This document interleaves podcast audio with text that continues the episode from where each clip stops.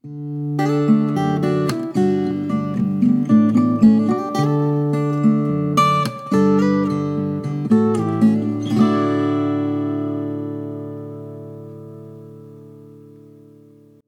方故事、人物故事，还有那些你我身边的大小事，让我们一起听故事。欢迎收听叙事圈，我是阿燕。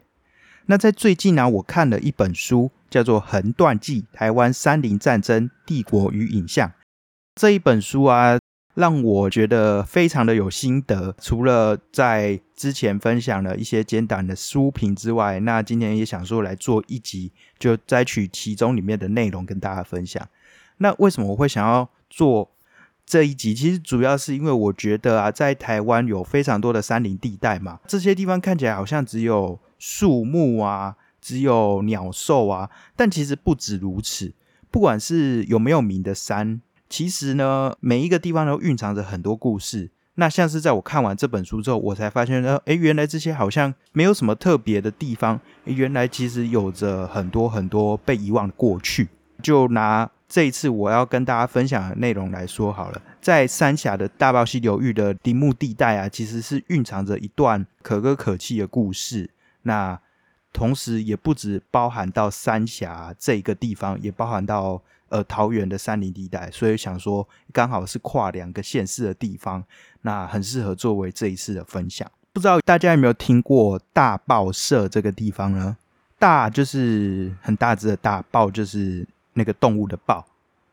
那我想应该很多人都听过脚板山啊、大豹溪，但是对于大报社这个部落，可能就很少人听过了。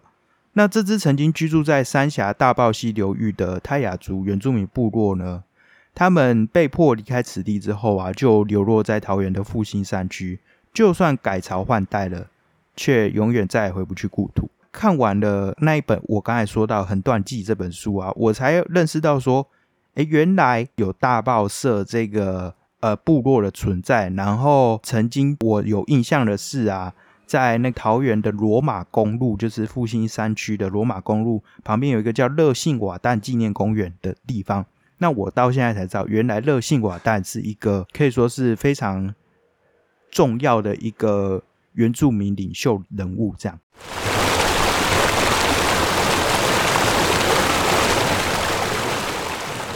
大报社的大报到底是指什么呢？有一说是很多管盲的地方，那也有人说是因为河床上有一个巨石，很像一只豹。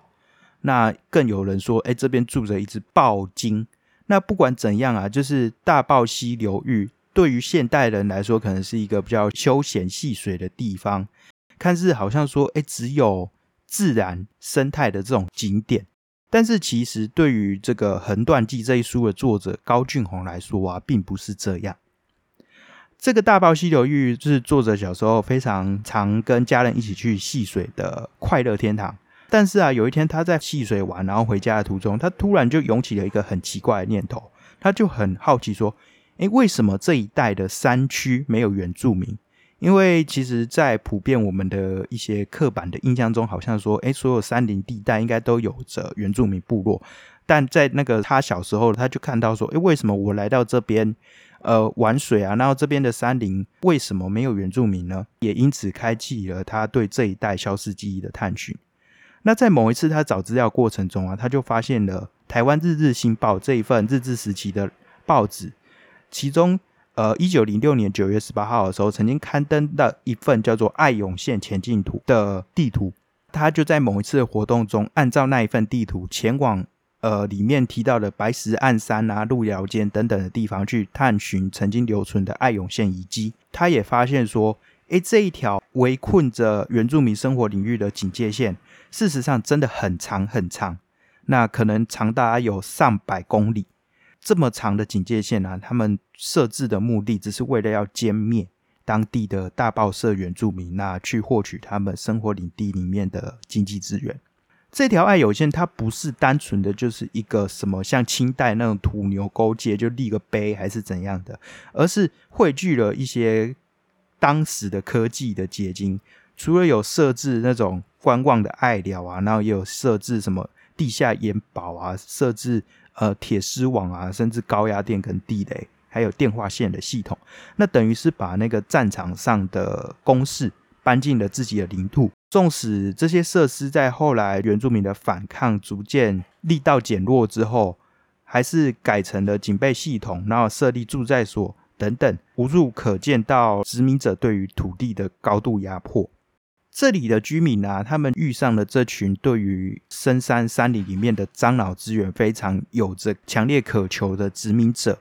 那这些殖民者对原住民部落展开非常猛烈的攻势。那唯一能做的也只有死守。从一九零零年八月，那总督府就开始派军镇压嘛，竟然败于说，呃，山林里面原住民啊，甚至还有一些客家人啊，跟他们团结去联合作战这样。那后来啊，总督府决定就改取围堵的政策，去让他们撑到撑不下去。这样，当地人也是坚守很久啦，五六年之后，才因为敌不过上千名的军警啊，还有大炮的优势武力，然后就一路败逃，从呃三峡的大豹溪流域啊，一路退，一路退，退到桃园的山林地带，最后是撤守到高义村的泰雅富这个地方。那另外有一部分族民则是经由呃驱驰去撤退到台北的乌来。在这一个战役之后啊，日本也因此开启了五年里番计划，更加深入也更加压迫了对于原住民部落进行攻击，去取得当地的山林资源。这样子的事件啊，叫做大报社事件。那大报社事件使得大报社居民从上千人。被攻击到锐减，剩下三百多人，然后流亡于桃园的山林。不只是说把他们驱赶走，那为了要对付所有剩下的大报社的人，日本殖民政府当时是新建了台北、桃园、横贯、爱永线。那这个爱永线它上面有又有设置什么大炮啊、机枪等等，就等于是说你用一个超级优势的武力，然后采取一个超级严密的围堵政策，把原住民逼到绝境。最终为了避免说遇到断粮的这种。危机啦，那带领反抗的头目瓦旦谢处，他就不得不向日方投降。那他投降的条件之一呢，就是希望能够让他们回到原本大豹溪流域的土地，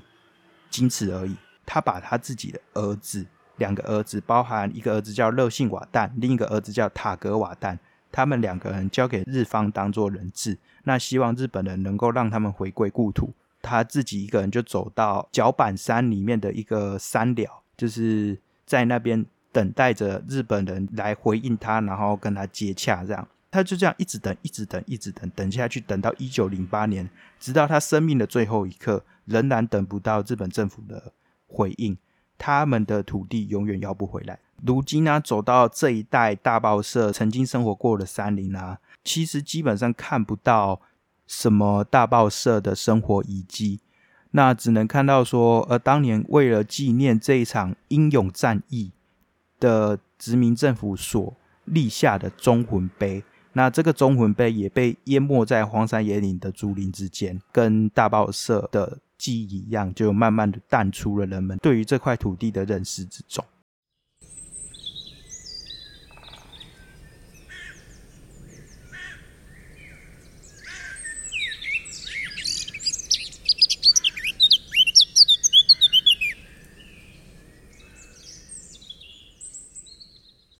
他们这块土地啊，就是大报溪流域的大报社原本的原居地，在大报社的居民被赶走之后，变成怎么样了呢？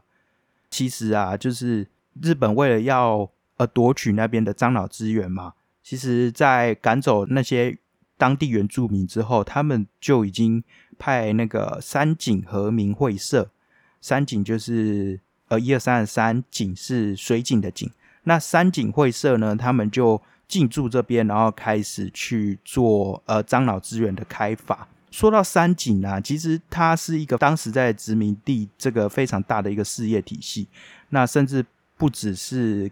刚才提到大报溪流域这个地方，在全台各地几乎都有。那那整个南瓜产业，包含农、林、木、矿等等，几乎都是无所不包啦。直到后来二战结束之后，国民政府接手，持续用不同的公营事业去接管三井的他们当初所留下的这些产业的建设。这样，如今呢，你到访曾经的工厂啊，或是呃三井会社在各地遗留的遗迹，最有名的就像是台北车站旁边的三井仓库，其实都能让我们一窥到日治时期政府跟资本企业啊对资源的开发布局，还有对土地上的人事物所带来的影响。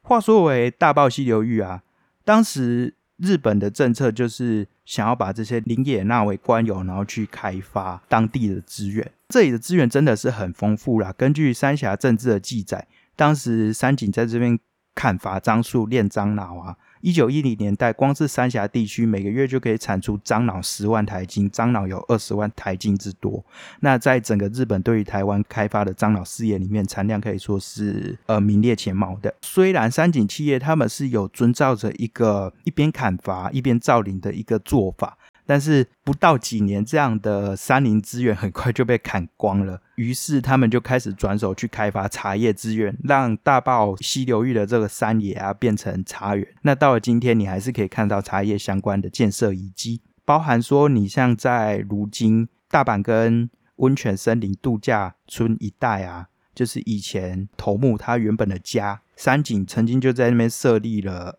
东亚第一大制茶厂，叫做大坝茶厂。那翻过山的另一头，他们也设立一个茶厂，叫大寮茶厂。这两间茶厂啊，他们生产的非常著名的红茶，叫做日东红茶。那我想，如果大家有看《茶经》这部在去年非常热门的戏，就会知道这个日东红茶。这个日东红茶之所以取名叫日东啊，就是为了要跟英国知名的利顿有一种抗衡意味在。就这样一直生产红茶下去，直到改朝换代之后啊。国民政府他们就接掌了三井的事业嘛，然后用台湾农林公司去接手，那持续生产台茶八号等等的红茶作物。到了现在啊，茶叶慢慢失去优势之后，他们就开始转型，转型成什么呢？都会变成那种呃茶叶文化馆啊等等的地方。那好比说呃大寮啊、大报茶厂啊，他们全部都变成这样子的一个茶叶的记忆空间。但是你走到这边，你可以看到很多关于一些台湾茶介绍啊，那个或是什么，呃，这个工厂的这个脉络，但是都没办法看到关于大报社的一些记忆的印记啊，是蛮可惜的一件事情。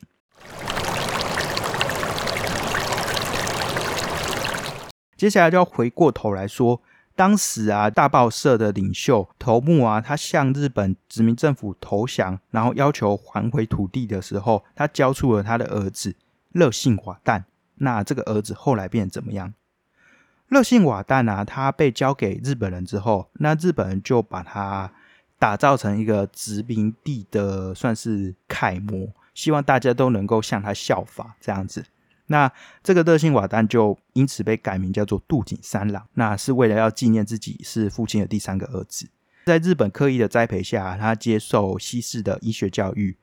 那成为了原住民的精英，在各个泰雅族的部落之间从事大概二十多年的这个。公医的身份，那巡医部落对于呃原住民地区的近代医疗推广是说非常的功绩显著了。同时，他也就是负责担任日本这个稳字翻情的任务。这样的任务啊，让殖民政府对他赞誉有加。那他也就是确保说原住民社群跟那个政府之间的一个算是相对和平的态势，不要再有这么多的惨烈的冲突。那此外，他也大力的提倡说，从事定耕农业等等，让生活环境去改善。甚至在一九四零年代的时候，他就是获邀前往日本参加这个开国两千六百年的庆典，成为唯一的原住民代表。甚至在一九四五年的时候，被选为台湾总督府的评议员，可以说是全岛精英中的精英啊！不只是原住民，甚至是说在整个。日本殖民时代里面的这个台湾人中，他可以说是佼佼者。这样，不过在战后啊，因为国民政府来了嘛，整个就是态势完全变得不一样了，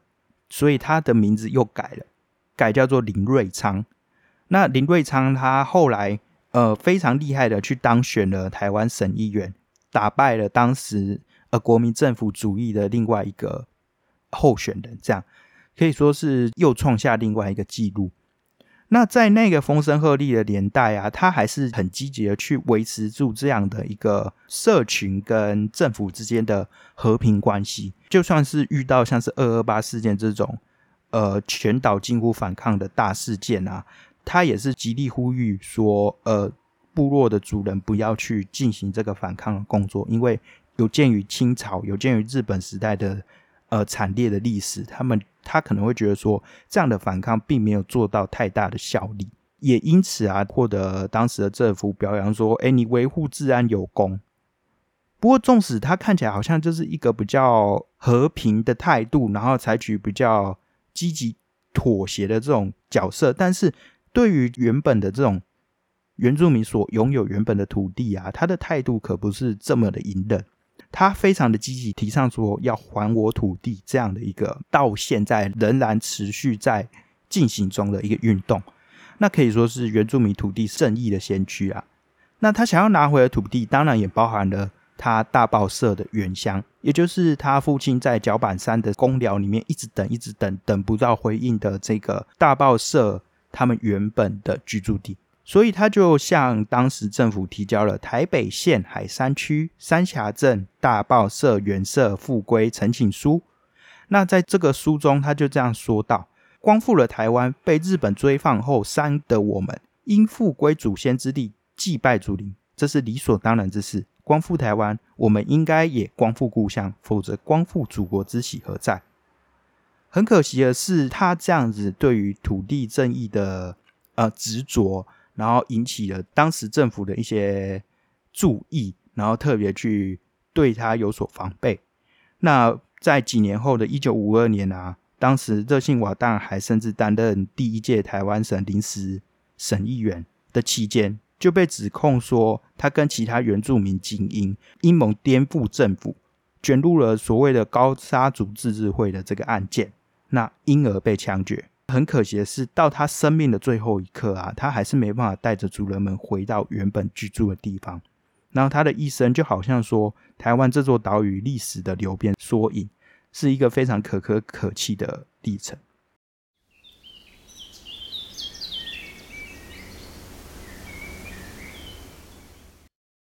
那就是大概跟大家介绍一下。大报社原住民，他们从原本住在这里，然后被迫赶到桃园山区。大报社的领袖热信瓦旦，他经历的这样的过程，其实就想要跟大家说，不只是大报溪流域啊，那台湾其实有很多很多的焦山浅山都存藏着这样子被遗忘的故事。那在这个年代啊，其实有越来越多人开始去认真审视这块土地，那爬书这些地方一路走来的变化，去发现被遗忘的记忆。呃，所以下次啊，你如果有机会去造访哪一座看似好像很自然惬意的山，然后没有什么太多其他的东西的地方，你不妨多做点功课，或是多注意说这边有没有遗落一些人为的遗迹，甚至就是去认识一下邻近的在地居民，跟他们的聊天中去窥见说，哎，曾经在这边其实是充满着很多不为人知的过去的，你就可以发现到更多更多这座岛屿上鲜为人知的故事。那讲了这么多，我现在顺便来推荐一下好了，就是你想要认识这个三峡大报社他们的历史，然后还有当时日本殖民的这个山景会社啊，他们的一些开发，哎，你可以去哪些地方？除了呃最原始，你如果去大报溪流域可能看不太到什么东西之外呢，你可以去桃园市复兴区的大报群故事馆。那这个应该是在去年还前年才成立的。那这里面就收藏了非常多当时的一些故事、一些史料，呃，算是说保存大报社整个历史演变的第一块拼图。这样，另外啊，就是我刚才有提到说，原本的茶厂啊，就到现在已经变成一些文化馆了嘛。你也可以去这些地方看看啦，只是不见得能够看到一些大报社相关的遗迹，像是。大寮茶文馆啊，还有大阪跟茶叶历史文物馆相关的地点，还有呃开放时间，我会在我的网站里面有写到。那此外啊，如果要看看这个原住民的算是英雄人物热信瓦旦他的一个故事的话，可以到桃园市复兴区的罗马公路，算是比较起点的地方，有一个热信瓦旦纪念公园，在这边也可以一窥他的不凡的一生，这样。这一次的分享大概很简单，就是讲这些。那我也很希望大家有时间的话，可以来看看这个《横断记》这一本书。它讲的不只是呃三峡的山林啊，它还有讲到太平山里面被人遗忘的伐木聚落。那它也有讲到杜林区跟桃园龟山之间的这个龟仑岭，曾经存藏着一个白色恐怖流亡者的故事。那他也有提到说，像是台中的那个大雪山下面山路。的一个百果园里面，他自己的生命经验。这本书蛮有趣的事情是说，他不单纯只是在书写自然或者在书写历史，他在写的过程中，然后用非常多不同的角度，像是人类学啊，或是社会学等等，去讲到很多很多衍生的东西啊。看了就是有满满的知识收获，也会让你很有心得。那特别是这本书的标题有提到影像嘛？里面你可以看到很多旧照片啊，或者是一些作者自己拍的、自己手绘的图画等等。他会用他一个专业的角度去讲这些影像它代表的意义。我觉得看的真的是会让人说，不只单纯就说，哎，看这个照片显现出的样子，甚至可以看到它背后的一些隐藏的意涵。真的是非常推荐这本书，大家可以去看看。大概就是分享到这边。那听完今天的分享，你还喜欢吗？如果喜欢的话，欢迎给我一个五颗星的评价，并留下你的心得哦。如果你有任何想法或建议的话，都可以到 FB 或 IG 私讯告诉我。如果你真的觉得这个节目很棒，可以到下方资讯栏，在 Mr. Bus 等平台给我一点小小的支持，每月定期赞助还能获得超值回馈礼。那么今天的分享就说到这边，我们下次见。